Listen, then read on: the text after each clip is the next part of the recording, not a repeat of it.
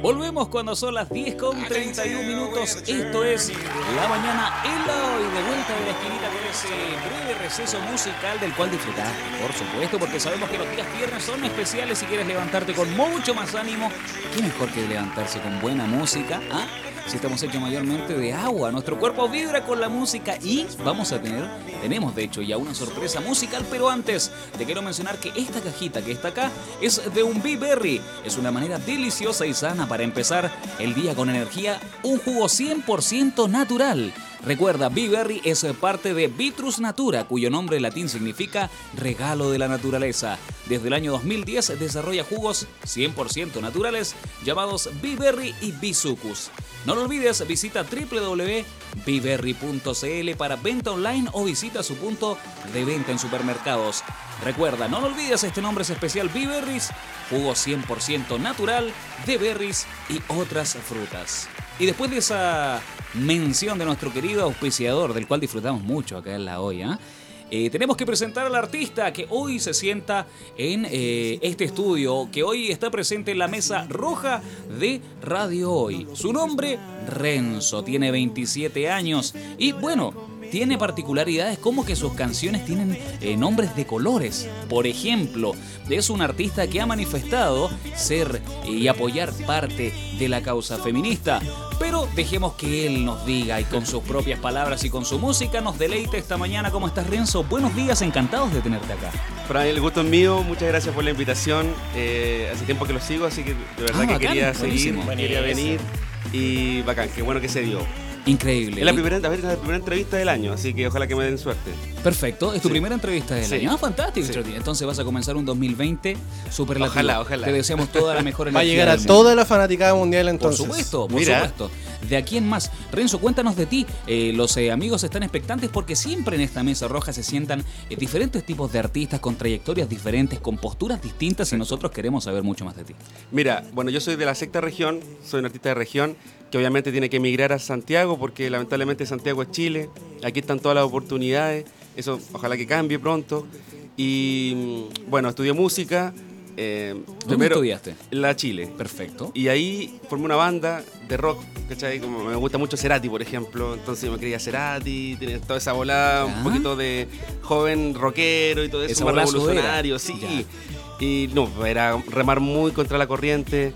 Si nos fijamos, después los Bunkers no hubo una banda que llegó tan lejos, entonces estaba muy complicado. Y dije, bueno, me vendí un poquito el sistema, empecé a hacer música que estaba sonando, ¿no? Eh, con toques de reggaetón y el más latino. Y, y bueno, ahora estoy como solista, eh, sigo con algunos chiquillos de la banda. eh, solamente, claro, cambió eso, ¿no? Como el tema del estilo, porque estábamos remando mucho contra la corriente, estaba muy difícil. Perfecto. Panchito, ¿me podría subir un poquito lo que está sonando de fondo, por favor, Sí. amigo? Esa es la última. Esto es pistacho, Eso es justamente. pistacho. El un tema, color, un el, color muy lindo por lo demás. el Sí. tema que hoy día Renzo viene a promocionar justamente acá a Radio Oye, pues, te- tiene una energía de día viernes increíble. güey. No, está genial.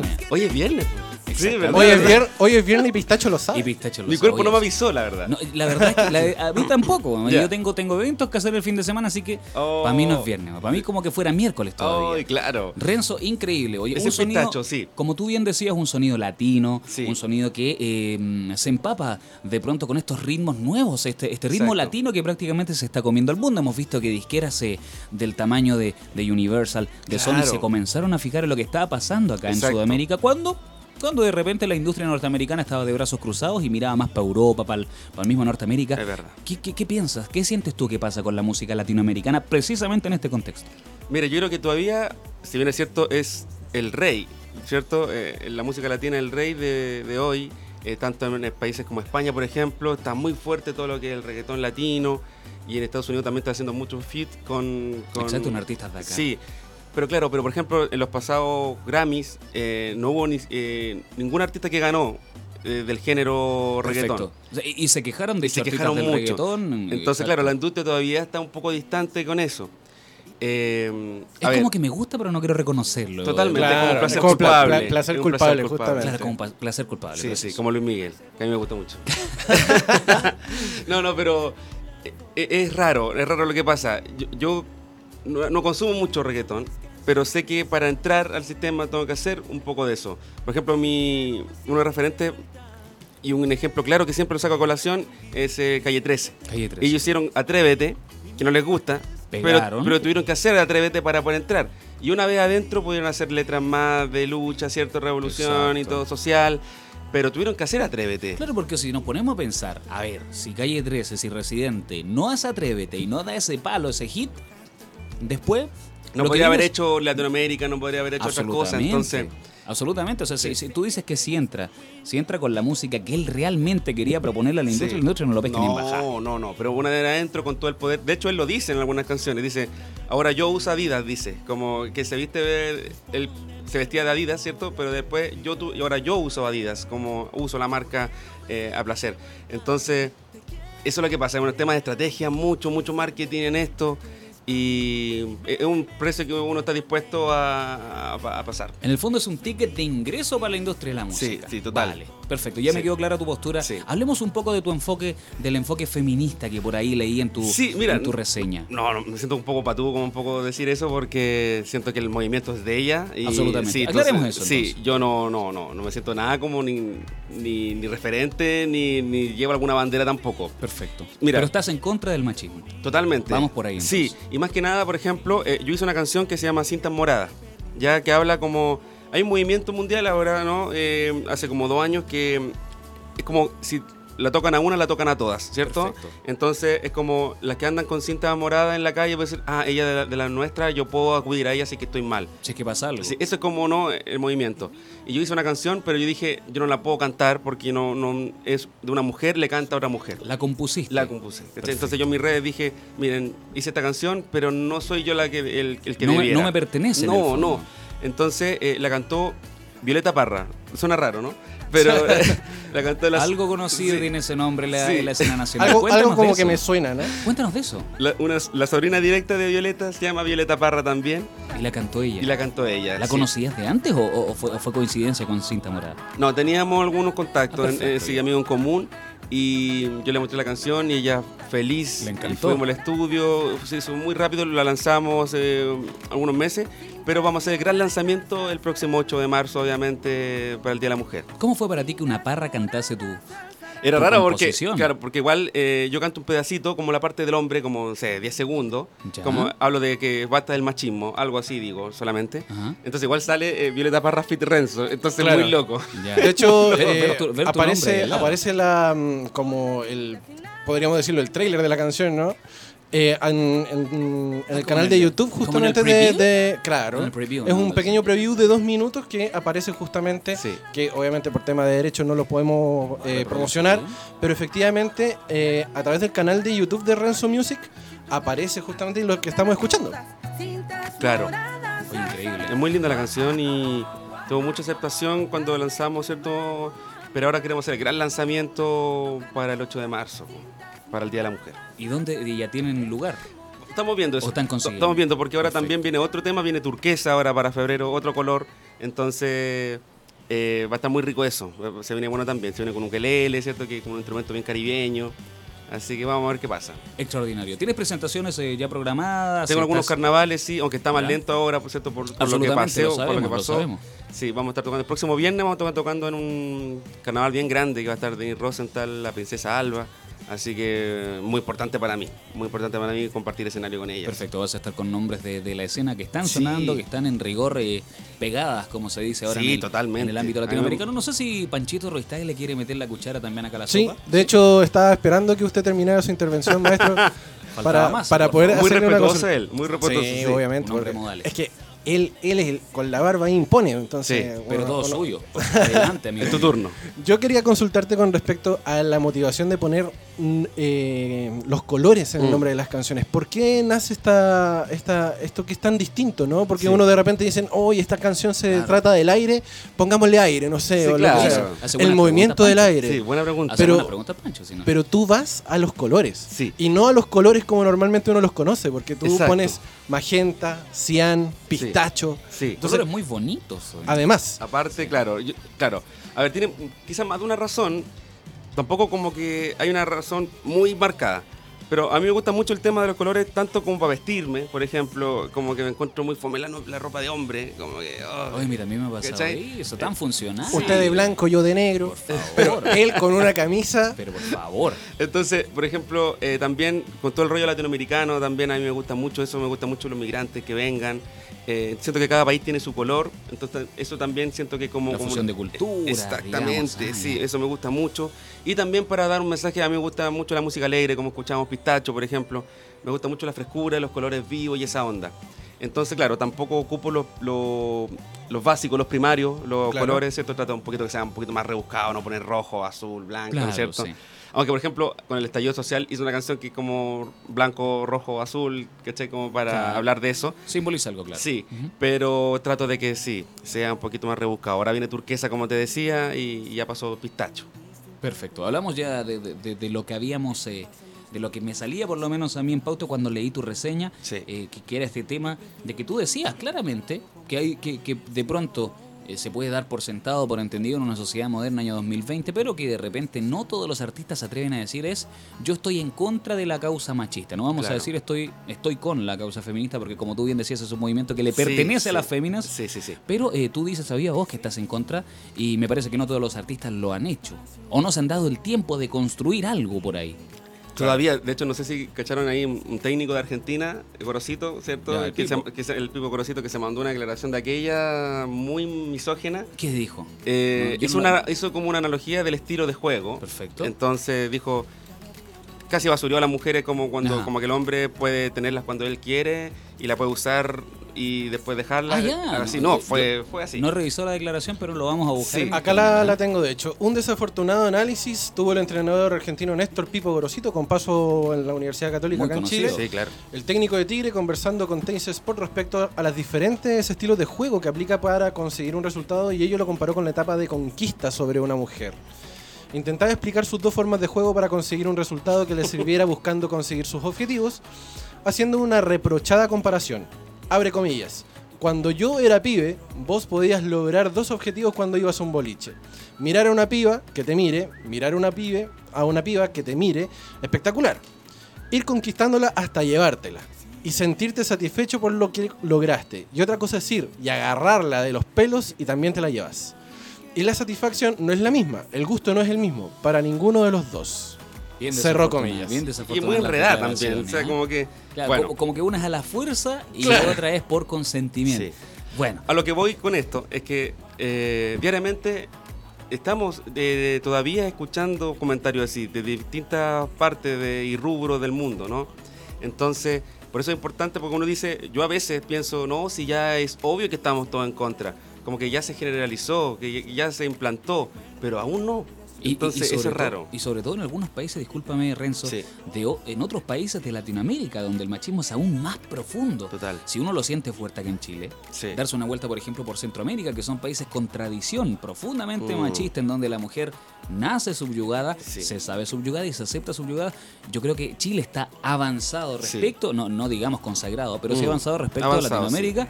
De pronto, no sé, salimos eh, de las fronteras de nuestro país y nos encontramos con cosas aún más fuertes. Y a propósito también, volviendo a la música, por eso también me cuesta mucho también ingresar al género un poco reggaetón, porque yo encuentro también que las letras son muy misóginas. Ah, pero tenéis que... Absolutamente. ¿cachai? Entonces como Es que como un requisito. Me, me cuesta, porque eh, cuando compongo, eh, tanto amigos de la industria, productores, eh, otro productor ¿no? el que tengo, Ya. eh, como que dicen, no, es que tenéis que ponerle la cochina. Claro. Es que eso vende, es que tenéis que decir algo un poquito Ah, más tenés fuerte para la mujer. ponerle la Sí, cachetada, sí, ponerle po. ya, ya. Entonces, chuta, pero es que no puedo, no me, no me nace y no puedo. Entonces, Renzo, ¿y no sería extraordinario? Eh, Lo digo muy desde una vereda de, de- del desconocimiento.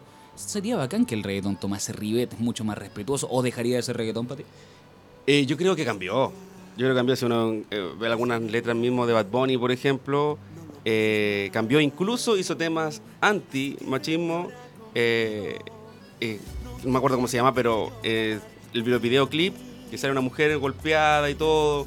eh, sí, obviamente que re- repercutió. Entonces yo creo que igual está cambiando. No es como ahora antes en los cool que era demasiado. Gracias Mucho. Sí. Pero yo trato, claro, de hacer un reggaetón un poquito más blanco, ¿cierto? Sin letra misógena.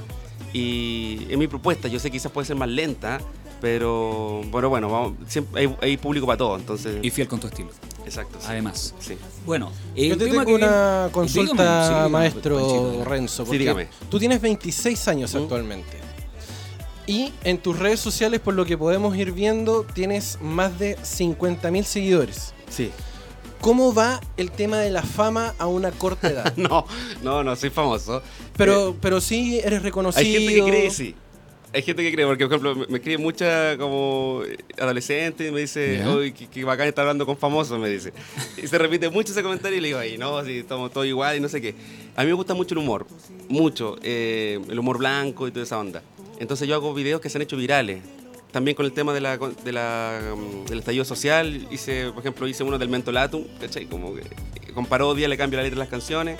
Hice otra de como de Piñera renuncia con... Lo dejaría todo porque renunciara como de Chayanne. Ah, perfecto, ya. Ya, entonces- eso Esa se- es tu otra faceta. Sí, entonces eso se hacen, se hacen virales y me llega mucha gente al Instagram por eso.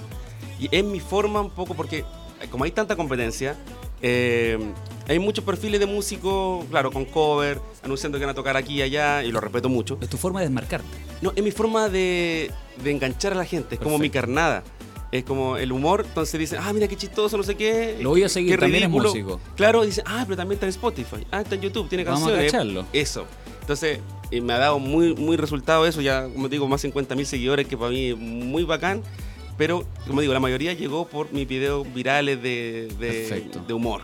Fantástico. Oye, eh, una buena forma, e- esa parte un tipo que maneja muy bien, está manejando bien el marketing de la Sí, industria. sí, sí. Claro. Como que, como que ha sido bastante Pero es aspecto. es arriesgado. Ah, claro, pero el que tú sabes lo que dice el dicho, el que no se arriesga Exacto, exacto, se queda ahí en la orillita. Bueno, Pistacho es el tema que viene a promocionar precisamente Renzo, artista nacional que está incursionando en eh, la música eh, latina, podríamos decir, en los ritmos del reggaetón y que por supuesto le presentamos a toda la fanaticada mundial, primera vez en Radio Hoy y su primera entrevista desde el año 2020. Le deseamos que le vaya increíble por lo demás. Eh, Renzo, nos gustaría repasar tus redes sociales para que la gente pueda conocer más de tu trabajo, quienes no lo todavía no han pasado por ahí por tu Spotify, por tu Instagram, Sí. etcétera. Bueno, mi red social más fuerte es Instagram, Renzo Música, en Twitter también, mi canal de YouTube Renzo Música y en Spotify Renzo. Ahí pueden escuchar todos los colores que tengo a disposición.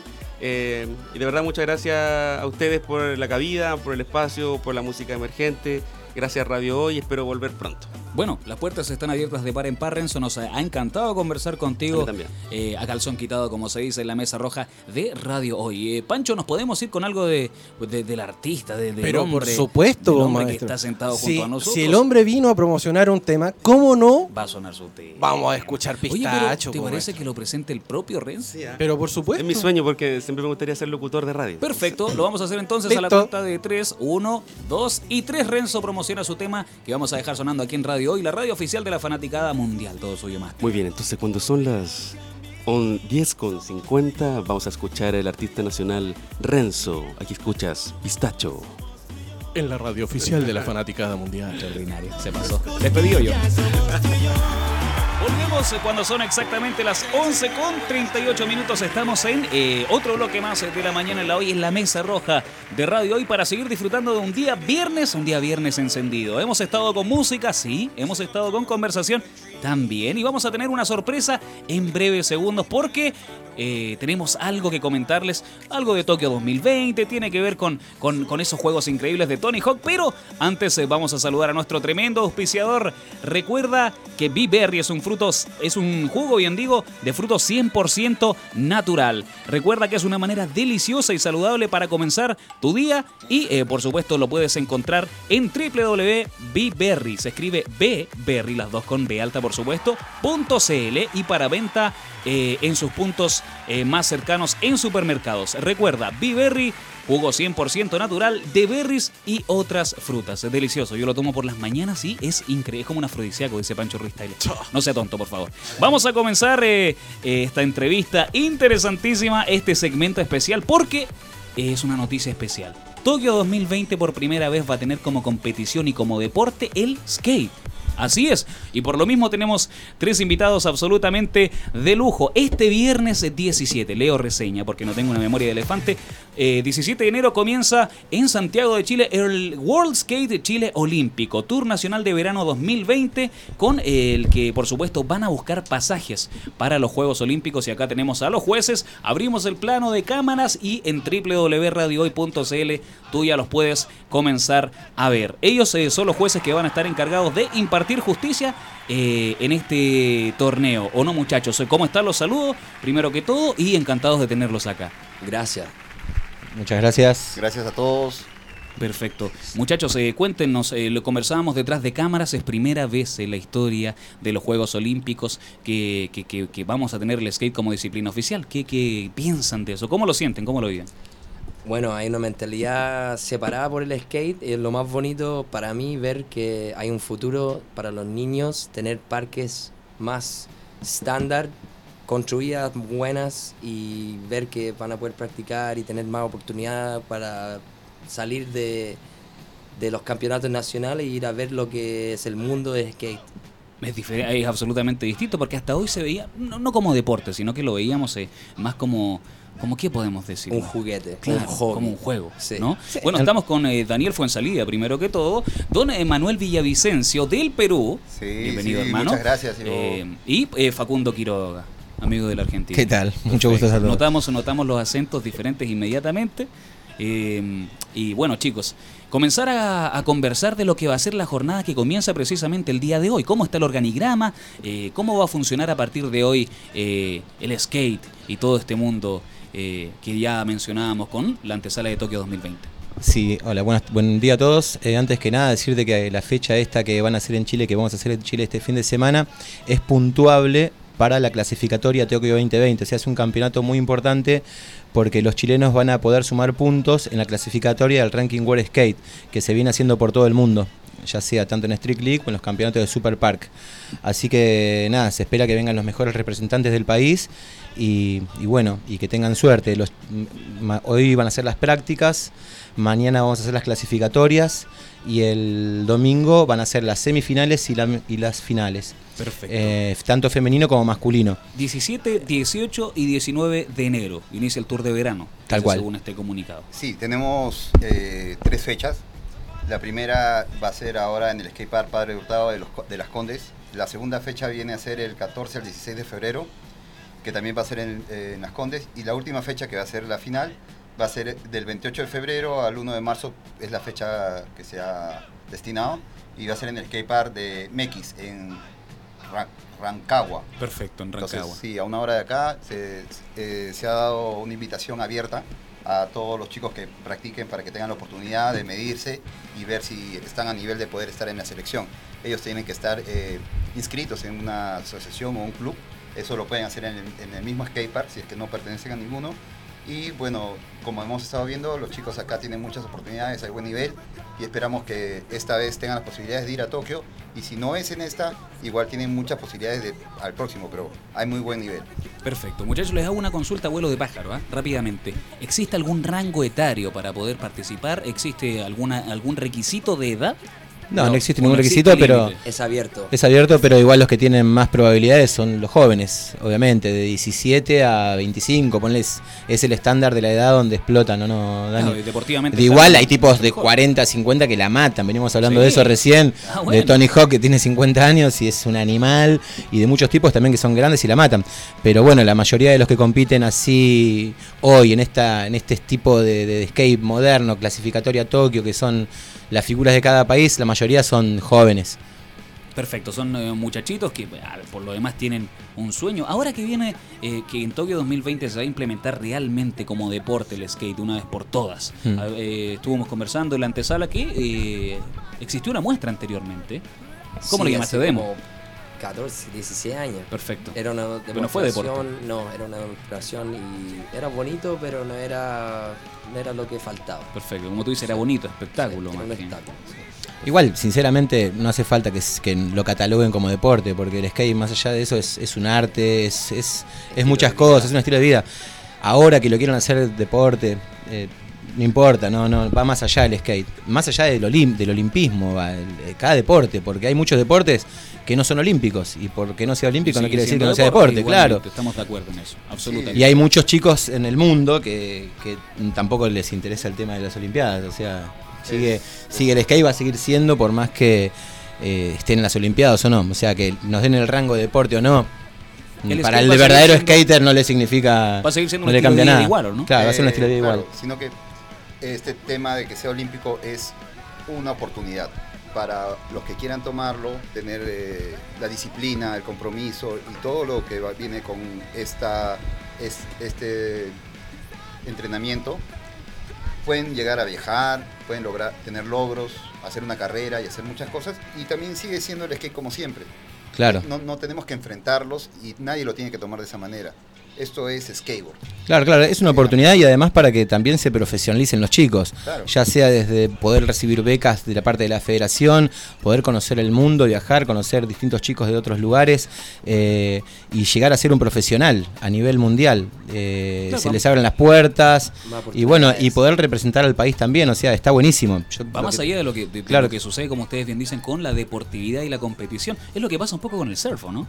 Es un deporte que igualmente. también es que entró en las Claro. Olimpiadas también y ya está cerrado para París para París 2024 si no me equivoco también ya está el skate metido para las LA. próximas Olimpiadas No, Los Ángeles ahí después viene El 2028. 2028 es París LA. O- No, LA, ah, después. Los Ángeles claro primero París y después Los Ángeles Pero igualmente sigue siendo un estilo de vida. Es un estilo de vida, por ejemplo, el surf hace mucho rato y no necesita tener la categoría de deporte para que los amantes lo, lo vivan así. Como ustedes Claro. bien dicen, es una, una opción de competir, de viajar, de, de, de- de pronto tener, digamos, un parangón.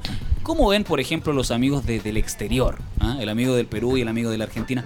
¿Han, ¿Han tenido oportunidad de visualizar algo de lo que es el skate chileno?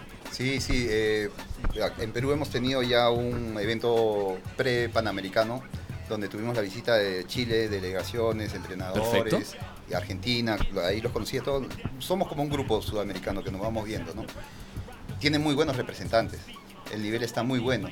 Tienen un trabajo con la Federación de Patinaje muy buena, ellos hacen su, su equipo, tienen sus médicos, es, es muy fuerte como equipo. Sí, Chile, Chile es muy profesional Sí. a, a nivel skate. Además, antes de que sea toda esta parte olímpica y eso, de que esté en las federaciones, ya Chile tenía, bueno, skater como Dani, que él compite en Tampa, son pro de verdad, son skaters de hace muchos años que hay, como otros más, que, que bueno, son los que representan a Chile, pero no de ahora, de hace 15 años, mucho rato. que ya nos conocemos, claro, sí, sí, Chile tiene mucho poder en el skate.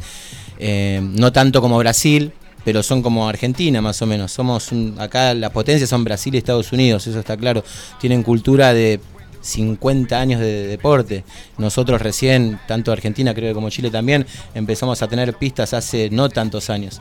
Eh, Brasil tiene federaciones de hace mucho Tiene que tiempo, ver con el tema son la- potencia mundial. Tiene que ver con el tema de la- nacional también en Brasil. Es- es- Claro. ahí, va- ahí juega el tema mucho de la profesionalización del deporte. Hace mucho rato. Brasil viene caminándose más rato que. Sí, sí, lejos. Tiene confederación de skate. ¿No? O sea, no- Son- Van son un muy- paso más adelante, Y los mejores del mundo también están ahí. Yo creo que De- dos de- generaciones antes. Yo, Sí. creo, yo creo que Argentina ya nos lleva una generación más que Chile. Sí, Yo creo que niño voy viendo los profesionales en Argentina Perfecto. y eran los más secos para mí. ¿Sí? Brasil y Argentina. Sí, Yo sí, digo, o sí, sea, sí, sí, sí, hace mucho. Dani, Nosotros- ¿cómo, ¿y cómo lo puedes ver tú, discúlpame, desde, desde el punto de vista del, del skater chileno? ¿Cuál es la identidad del skater chileno? Es difícil para mí, he vivido en Estados Unidos 20 años. Me hice profesional a los 19 y me quedé allá, viajo, vengo de visita a ver mi familia, pero lo veo muy hermoso, veo como dicen es una oportunidad para los que lo quieren aceptar, pero el- en Chile tenemos patinadores que no están haciendo las Olimpiadas y son sequísimos. Claro. Así que si para mí ellos aceptarían este reta, tendríamos una, una potencia fuertísima. Como Claro, te digo al tiro, Argentina Matías también. Torres. Sí, Argentina también. O sea, Hay Milton muchos que, que no, lo que. Milton no lo acepta y es el Milton mejor del es mundo. el mejor hoy. del mundo. Acaba de ganar Skater of the Year, que es el- como el premio más destacado de skateboarding por Trachen. Él- Y no es antiolímpico. no le, le vale nada, no le importa. Claro, Pero eso es, la- es el estilo cada de uno, skate. claro. Es tu decisión. Y a mí también, antes de todo esto, como que no me importaba mucho. Pero me llegó una llamada, me dicen, ¿quieres venir? Y me invitaron a los Juegos Panamericanos. Y fui y de verdad empecé a respetar. ¿Por qué? Porque gente como nosotros, somos todos amigos, y veía como, no sé, mucho, tan- tanta amistad, tanta cosas hermosas que dije, ¿sabes qué? Yo quiero llevar a la escena como puedo. Ya está, estoy aquí. Consultor, patinador, juez, lo que quieran, yo quiero que sea Fantástico. bueno. Que- que- Sí. ¿Querías participar?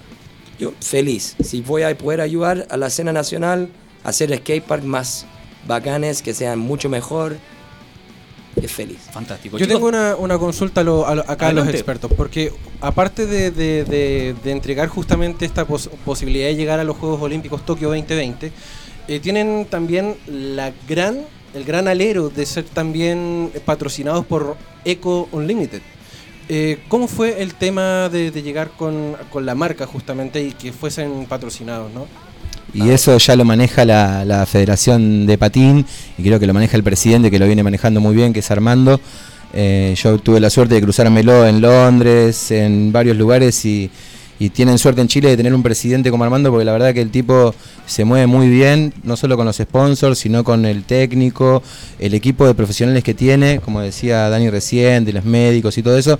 Y además también están armando un equipo muy profesional. Las chicas de, por ejemplo, María José, esta chica de Super Park, que yo tuve la suerte de, de cruzármela siempre, ahora en Qatar las cruzamos, creo que clasificó, no sé qué puesto quedó, pero quedó muy bien, eh, décima, quedó do- 12, no sé. Está en 29 mundialmente ahora. claro, está, O sea, 19 llega a las Olimpiadas. Claro. Faltan 10 lugares. O sea, Eso tienen- es nuestra promesa chilena ahora y después mismo. tienen a. Cote también, que anda muy bien, que y después creo que está Marcelo. No, tienen un equipo muy pro, eh, Chile. Muy Están, bien, están ahí, eh, están ahí, sí, sí, sí. El desarrollo que están creando acá en el país es, es buenísimo. Así que si no van a tener un, una... No creo que lleguen a medalla porque es la, la ver- la realidad.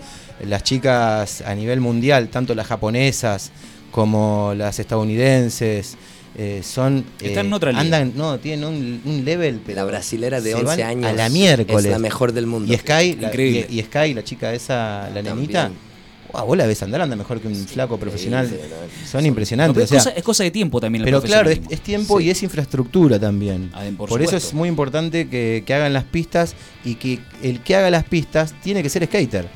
Porque po- no puedes poner un arquitecto de la municipalidad. Esto es, esto es milimétrico.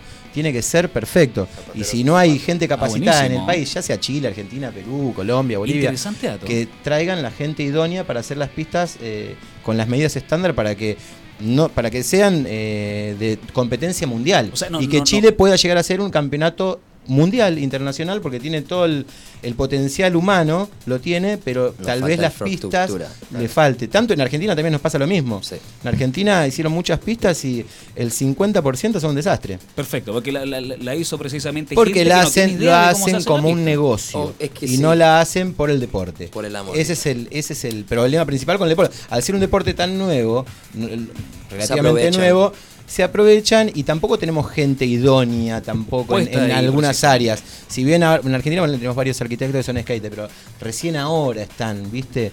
Que empezando a gestionar al arquitectos, pues la mayoría son los municipios que hacen arreglos con su arquitecto y la verdad que de skate no tienen ni idea, ni Hay de un, radio, mall, ni de hay curva. un mall acá en Chile, ayúdame Panchito. Mall Plaza Oeste me parece. Si no me equivoco, ¿Un bowl de madera? Que tiene, que tiene incluso dentro de una tienda. Claro, bowl de madera. Y, y Ese que te claro, contaba, Manu. Exactamente. Hace 10 Me años. un día andaba, andaba por ahí mirando, curioseando ropit, y de repente escucho sonidos de tablas. ¿Qué será? Era precisamente ¿eh? un lugar acondicionado, como una especie de jaulita, dentro de la tienda. O sea, uno estaba vitrineando. Cobran Es una- entrada, ¿no? es Yo una- fui, si es el que dice él, hace eh, 15 años que vine a Parque de los Reyes, no sé, una semana después que se Ah, no, inauguró. es otro. Sí, no, sí. no, no, fuimos a ese skatepark y un amigo tenía el dato de ir al shopping y Ya. había un bowl de madera que patinaba, era una cera.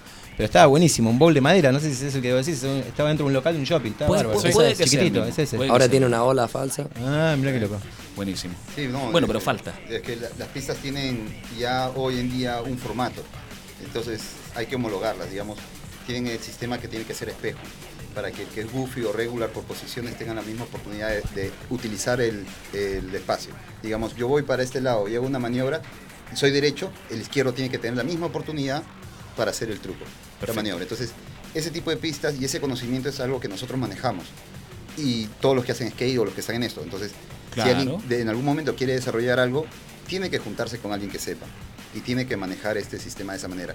No el clásico arquitecto que dice, no, yo una rampa la hace Es cualquiera. para los Es chicos, deja que para los pibes, eh, deja que van a jugar los chicos. Eh, va, como para joder, entre comillas. Eh, Va a pasar el rato. Y, y- y no solo viene por el diseño, sino que el tipo de construcción tiene una calidad de resistencia que el impacto no va a hacer que se rompa. y Las se uniones. Todo. Es Claro. que es- hay, hay mucha. la distancia del coping. Oye, son- interesante mensajito para los profesionales de este país que Ah, se tiene que ser a simétrica la pista. espacios Tiene que ser de, de esparcimiento y de diversión, ¿ah? Sí, sí, sí. Tanto para el que pone el pie derecho adelante como para el que pone el pie izquierdo, como Bueno, decía Manu. Me, me acabo de enterar, y yo eh, por lo menos tampoco tenía la, la noción de que tenía que, obviamente, aparte de los conocimientos de construcción, tenía que estar acompañado por un conocimiento, precisamente como lo que dice acá el amigo del Perú, eh, cosas técnicas del deporte. Claro.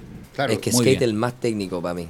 Por eso patino. ¿Sí? Yo jugué todos los deportes y al final me quedé con skate porque la tabla da vuelta para este lado, para ese el otro lado, para el otro lado. Sí, para todos lados. Entonces, Es Es para un, todos pre- lados. es un tema de predicción. Y voy a también. andar para adelante, para atrás, para la izquierda, para la derecha. Aunque yo soy de un lado, yo puedo andar pelo al otro y es como más puntos, si quieres decirlo, o más difícil. Claro. Y el skate es increíble. ¿Cuánto ¿verdad? llevan patinando? Uh, pa- yo 28 años. 28. Yo tengo como 30. Ah, bueno. Y yo empecé en el 86, así que tengo 43 a los 10 años. A empezar más o menos al mismo tiempo. Ganó, ganó. 33 años. Eh, Ganó, ganó por lo menos en calle. Maestro. Sí, sí, un montón, un montón. Empecé con patineta igual, una patineta de plástico, rueda Qué naranja. hermoso. Y íbamos al pulsito ahí de Alem, donde se juntaban todas las, las figuras de los 80, que te encontraba jeringas, porque era medio punk rock, ¿viste? Era droga y eso era el skate, en los 80, ¿no? Pero no, no precisamente los que andaban en skate, sino la cultura del skate, con la música La y con todo. La- la o sea, vida del todo, skate, la- toda una, una cosa que, que era mal vista y eso. Y éramos Pero los arcaicos eran porque no recopados. fue aceptado hasta ahora. Claro, Claro. es que eso era claro. Permaneció ahora. tras las sombras hasta. Hasta Sí, ahora. Hasta que- ahora que vieron el negocio. Sí.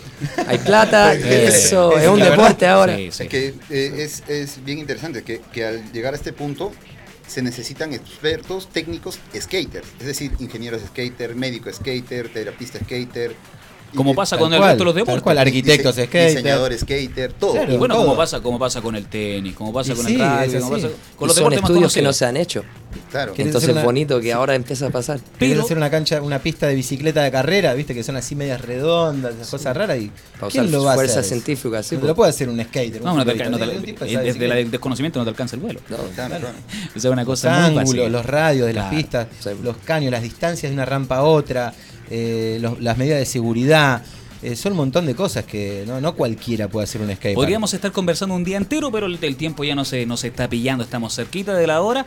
Ha sido un placer, chicos, verdaderamente una clase ilustrativa, por lo menos para mí. Les deseo lo mejor absolutamente, que les vaya muy bien en esta, en esta triple jornada y por supuesto en las venideras que van a definir a los, eh, a los eh, posibles eh, candidatos para eh, llegar a Tokio 2020. Así que he estado encantado de conversar con ustedes y las puertas absolutamente abiertas por si quieren repetirse el plato, conversar un ratito más. Y, ¿Por qué no jugar unas partidas de Tony Hawk en Play 1, no? Ah, feliz. Re bueno. Muchas gracias por la invitación. sí, Muchas gracias por gracias a tenernos. ustedes. Dale, Eh, muchas gracias a todos y gracias a la federación también, el World Skate Chile, que nos invitó, tanto a Manu, a mí o a Dani, que, y, a, nada, y a toda la selección de Chile, a los skaters de acá de Chile, nada, un saludo para todos y los esperamos acá en el campeonato, que bueno, que ya empezaron hoy las prácticas, para vernos y bueno, suerte para todos y muchas gracias a Chile. Panchito, la despedida, la salida suya, compadre. Así es, porque estamos en la radio oficial de la Fanaticada Mundial. No podemos irnos sino con Milenkonin, con No Cigar acá de la banda sonora, justamente de Tony Hawk Pro Skater perfecto. 2, Bien. acá en Radio Hoy, la radio oficial de la Fanaticada Mundial.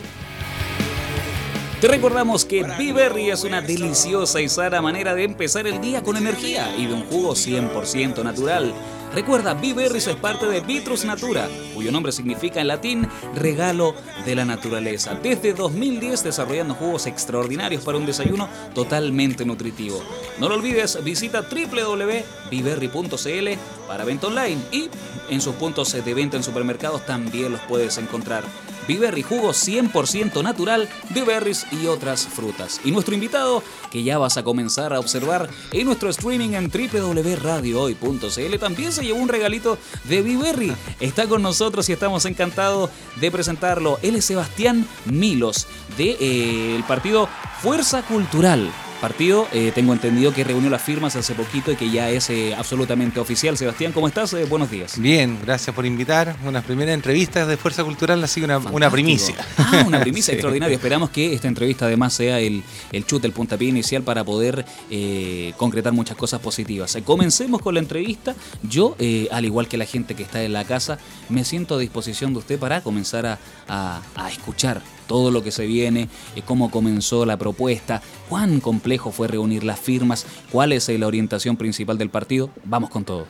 Vale, bueno, partiendo del inicio, esto, esto yo diría que se está gestando hace varios, varios años, digamos. Así como los suburbios, empezó una...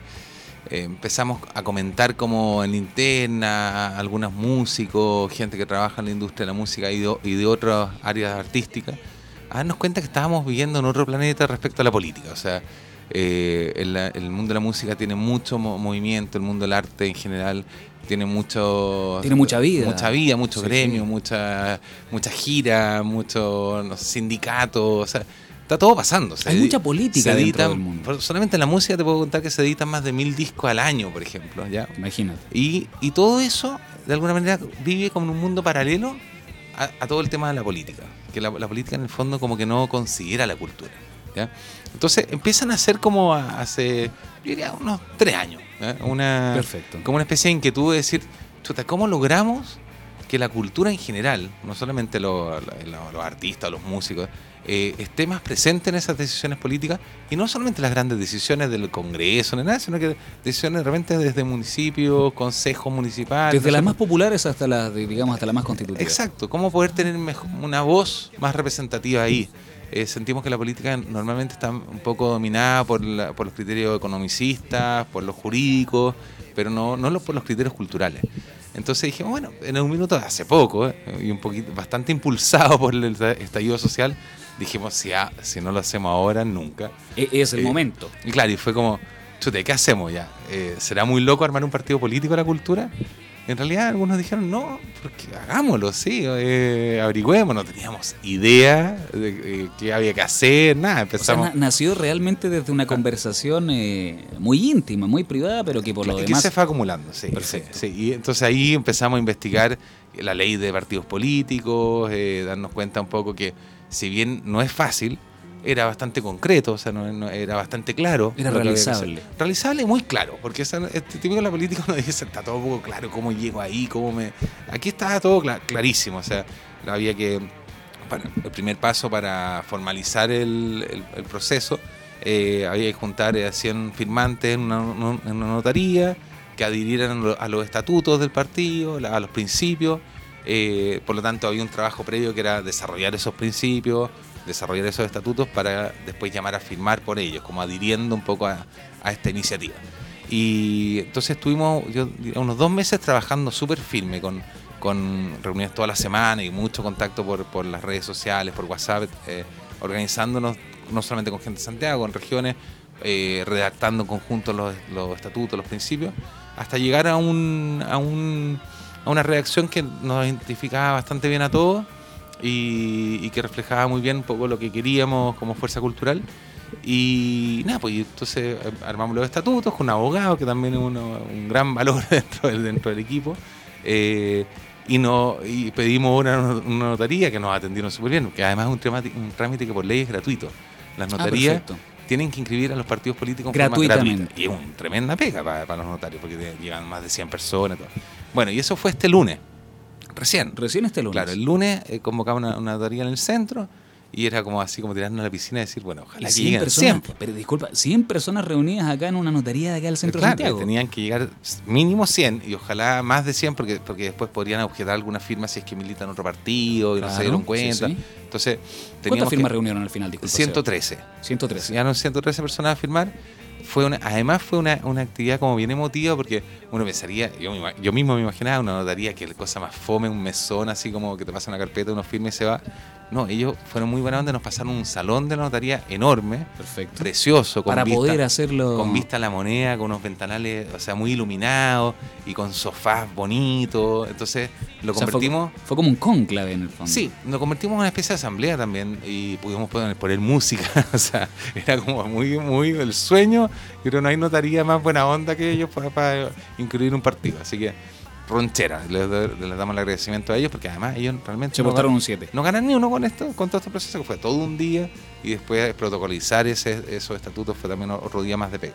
Bueno, después el día miércoles eh, llevamos todos esos estatutos firmados al CERVEL, que también es otra ceremonia bien bonita, bien significativa, que tampoco uno se imaginaría, uno pensaría como la oficina de parte, toma aquí están los estatutos y para la No casa. están así. No es tan así, te recibe el director del CERVEL, te, te, te pide que tú presentes el proyecto, me tocó hablar ahí. Ah, ¿no? prácticamente como Es- dice que Es una ceremonia. es como una solemne la U.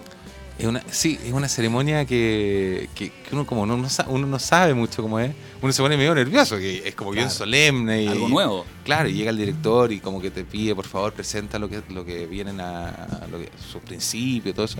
Bueno, ahí me tocó entonces presentarlo y después él hace un discurso muy motivante, muy, fue muy buena onda. Entonces fue como, pucha, era una ceremonia bien así como Agarraron fuerza. republicana, digamos, sí.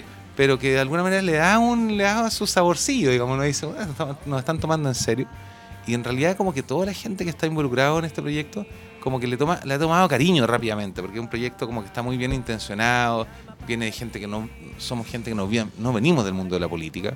Y eso, eso es eh, en pleno año 2020, en pleno siglo XXI, es mu- yo creo que es muy bien considerado, es muy bien eh, ponderado el hecho de que, de, de que actores extrapolíticos estén, así en cargo, estén haciendo cargo perdón, también de lo que pasa con los asuntos políticos, porque es imposible, yo creo, muy personalmente lo digo, incluyo a Pancho en la, en la discusión, ser apolítico es muy difícil. Uno siempre Eh, tiene claro. una orientación. No, y eso es lo que pasa también que en el mundo de la, de la cultura, de los que, de los que estamos involucrados de una, de, otra man- de una u otra manera en cultura, yo creo que casi todos tenemos una vocación política. Absolutamente. El problema es que muchos la teníamos como media como escondida, opacada, porque no, no nos sentíamos identificados con el modelo actual, con los partidos actuales. Entonces, de repente, decir, bueno, si no nos identifica estos partidos, bueno, tratemos de crear uno que, partido que nos reúna, que, que- que nuestro eje principal sea la cultura. Y en realidad, ¿por qué no? Y bueno, y ha gustado, y, la- en general el mundo cultural ha sido bien tomado. Eh, obviamente la idea no es que sea un partido de los actores de la cultura, ¿no? No queremos que sea un- el partido de los músicos, de los Claro. actores, de los bailarines, ¿no? Sí, Para sí. nada, al revés. Queremos que sea un partido abierto a la ciudadanía totalmente. Este, está- este proceso fundacional ha sido de gente muy vinculada a la cultura, pero también no todos son de hay también hay abogados y que no Hay que no- gente más allá del mundo de la cultura. sí sí sí Pero fíjate que en- haciendo la revisión de la directiva justamente de Fuerza Cultural, tenemos a Sebastián que, aparte de ser el presidente del partido político, es el, es el director de Portal Disc. Aparte, es parte de la directiva de IMI Chile. Y también es miembro del Consejo de la Música. Tanto como su presidenta, que es Angelina Cancino, es diseñadora en imagen y sonido de la UBA, de la Universidad de Buenos Aires, imagínate. Es representante editorial, es librera, tallerista, asesora de organizaciones territoriales.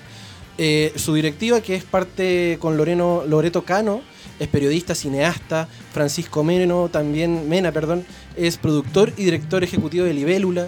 Entonces, está todo, Oye, todo su- relacionado su- justamente bien- al arte. Suena bien atractivo este partido político. Y ¿qué si, se fijan además fíjense una cosa que es interesante en, en la directiva del Tribu- Tribunal Supremo son 10 personas Sí. Eh, el CERVEL exige para poder iniciar un trámite de partido es tener esas dos instancias ya generadas con, direc- con, con cinco personas cada, cada instancia.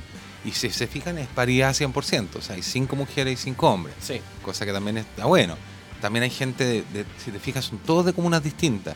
Eh, eh, o sea, hemos logrado medio un poquito de, de- orgánicamente, no es que no es que sea una cosa forzada, de que de que sea un partido bien heterogéneo, muy inclusivo, muy como eh, muy abierto y que de alguna manera el tema que nos reúne en la cultura eh, y, el interés porque la- por potenciar la cultura y no otro tipo de intereses, digamos. Entonces, lo- yo creo que es un partido que nace muy como limpio, muy muy es, es pura gente como muy bien intencionada, nadie está, nadie aquí está por por el poder ni por figurar ni No hay, nada. no hay intenciones obscenas detrás de... de- Para de- nada. o sea, Mira, voy a leer lo que dice acá este, este pequeño panfleto que aparte me acaba de regalar eh, Sebastián. Un grupo de ciudadanas y ciudadanos de todo Chile. Estamos formando un partido que permita que la cultura tenga una mayor representatividad en el ámbito político y social. Te invitamos a conocer nuestra postura de conceptos y principios, a inscribirte para ser parte de la construcción de esta iniciativa. Www.fuerzacultural.cl para mucha más información para eh, todos a quienes eh, les ha Página, interesado. página de hecho donde aparece toda la, la directiva del Tribunal Perfecto. Supremo y algunos de los adherentes también del partido y obviamente cuáles son los objetivos que tiene Claro. eh, Fuerza Cultural y también aparece un link donde ustedes si gustan pueden también ser parte del partido de fuerzacultural.cl. Sebastián, te hago una pregunta inmediata de- tras las palabras de Pancho que dijo que está toda la información en las redes, pero quiero escucharlo de ti mismo. ¿Cuál es el principal, podríamos decir, eslogan, cuál es el principal espíritu con el que tú nos podrías traducir en una breve oración eh, lo que significa fuerza cultural? Queremos relevar la cultura en todos los ámbitos de decisiones que afectan al país, básicamente. Perfecto, O sea, eso es. Y sentimos que eso en este minuto no está pasando. O sea, y lo po- eh, es demasiado evidente y, y queremos que eso cambie. Al hueso, ¿sientes que, que- que el- las los políticos de ahora, las autoridades actuales, nos alejan la cultura con fines eh, determinados? Yo creo que, la- que ven la cultura también con mucho prejuicio, como, como que el- eh, de partida también un, un prejuicio nos ha, nos ha tocado romper a nosotros mismos, que la cultura no es solamente la- los músicos, los actores, ¿no es cierto? Eh, no, sé, qué sé yo, no, eh, no son las disciplinas artísticas, la cultura es mucho más. El lenguaje, tiene que ver con la educación, con la antropología, la historia, o sea, eh, por lo tanto, también Fuerza Cultural eh, apunta a eso en el fondo, o sea, que, que, que, sea mucho más amplio el espectro cultural que queremos relevar eh, que solamente las artes. Así que eso, y, yo creo que la gente en general, los políticos especialmente, ven la cultura un poquito como, como con cierta como desprecio, un poco así como... eh, porque además que efectivamente la cultura como que no, no ha tenido un, un rol muy, muy activo, protagónico, entonces como que de alguna manera como que está siempre un poquito en segundo plano, no debiendo estarlo, o sea, la cultura tiene mucho que decir en todos ámbitos. Y además que eso es lo otro, que también eh, es clave, que nosotros no es que queramos estar ahí para, que, para poder estar presentes en las decisiones que afectan a la cultura. Queremos estar ahí para, para en el fondo estar presente y, y tener voz y presionar y poner un- nu- nuestro punto de vista en decisiones de todo tipo, de vivienda, salud, de, de todo, en, en educación sin duda. eh. Entonces, y tiene mucho que decir, la cultura tiene mucho que aprender, o sea, la política tiene mucho que aprender de la cultura. Y la cultura es la política también, ¿por qué no decirlo? Una retroalimentación Sí. bastante sana, Sí. ojalá. Así Bueno, que- eh, Sebastián, eh, ha sido verdaderamente una sorpresa para mí, me, me- lo, lo reconozco.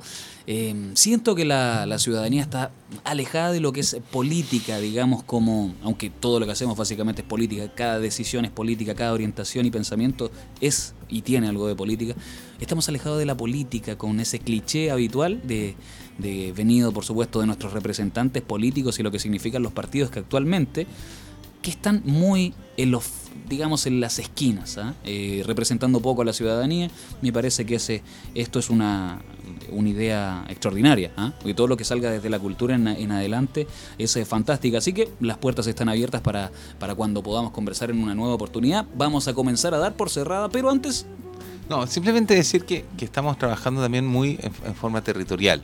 Entonces, Perfecto. por ejemplo, ya que Radio Hoy, una radio que guía todo Chile, contarles que en el fondo, por ejemplo, si alguien está escuchando en este minuto en Arica, Ya. hay un, hay un grupo que se está formando de Fuerza Cultural En Arica. Arica. ¿ya? Aparte tenemos comisiones de trabajo súper específicas, son en este minuto 10 comisiones funcionando desde comisión de comunicaciones, redes sociales, página web, jurídica, de pensamiento, hay, hay mucho audiovisual. Entonces, si a alguien le interesa también alguna temática en particular, también siéntase como con la libertad de, de pedir, de exigir meterse en esas comisiones. Cuando se inscriben en la página web, que eso es súper importante, el primer paso es inscribirse en fuerzacultural.cl porque ahí le preguntamos los datos, qué, qué intereses tiene, de dónde es, para tener también un- una, una noción de, de dónde, de dónde viene, qué les interesa. Y a partir de ahí los vamos también como invitando a las comisiones que han marcado que les interesaría. ¿ya? Y aparte tenemos una cosa bien novedosa que vamos a empezar a formar desde hoy mismo, que lo decidimos ayer. ¿ya? Todo esto es tan Primicia. reciente, sí, son puras, todo es primicia, porque en realidad primera vez que como compartimos todos estos avances. Eh, vamos a empezar a trabajar con un sistema de círculos, ¿ya?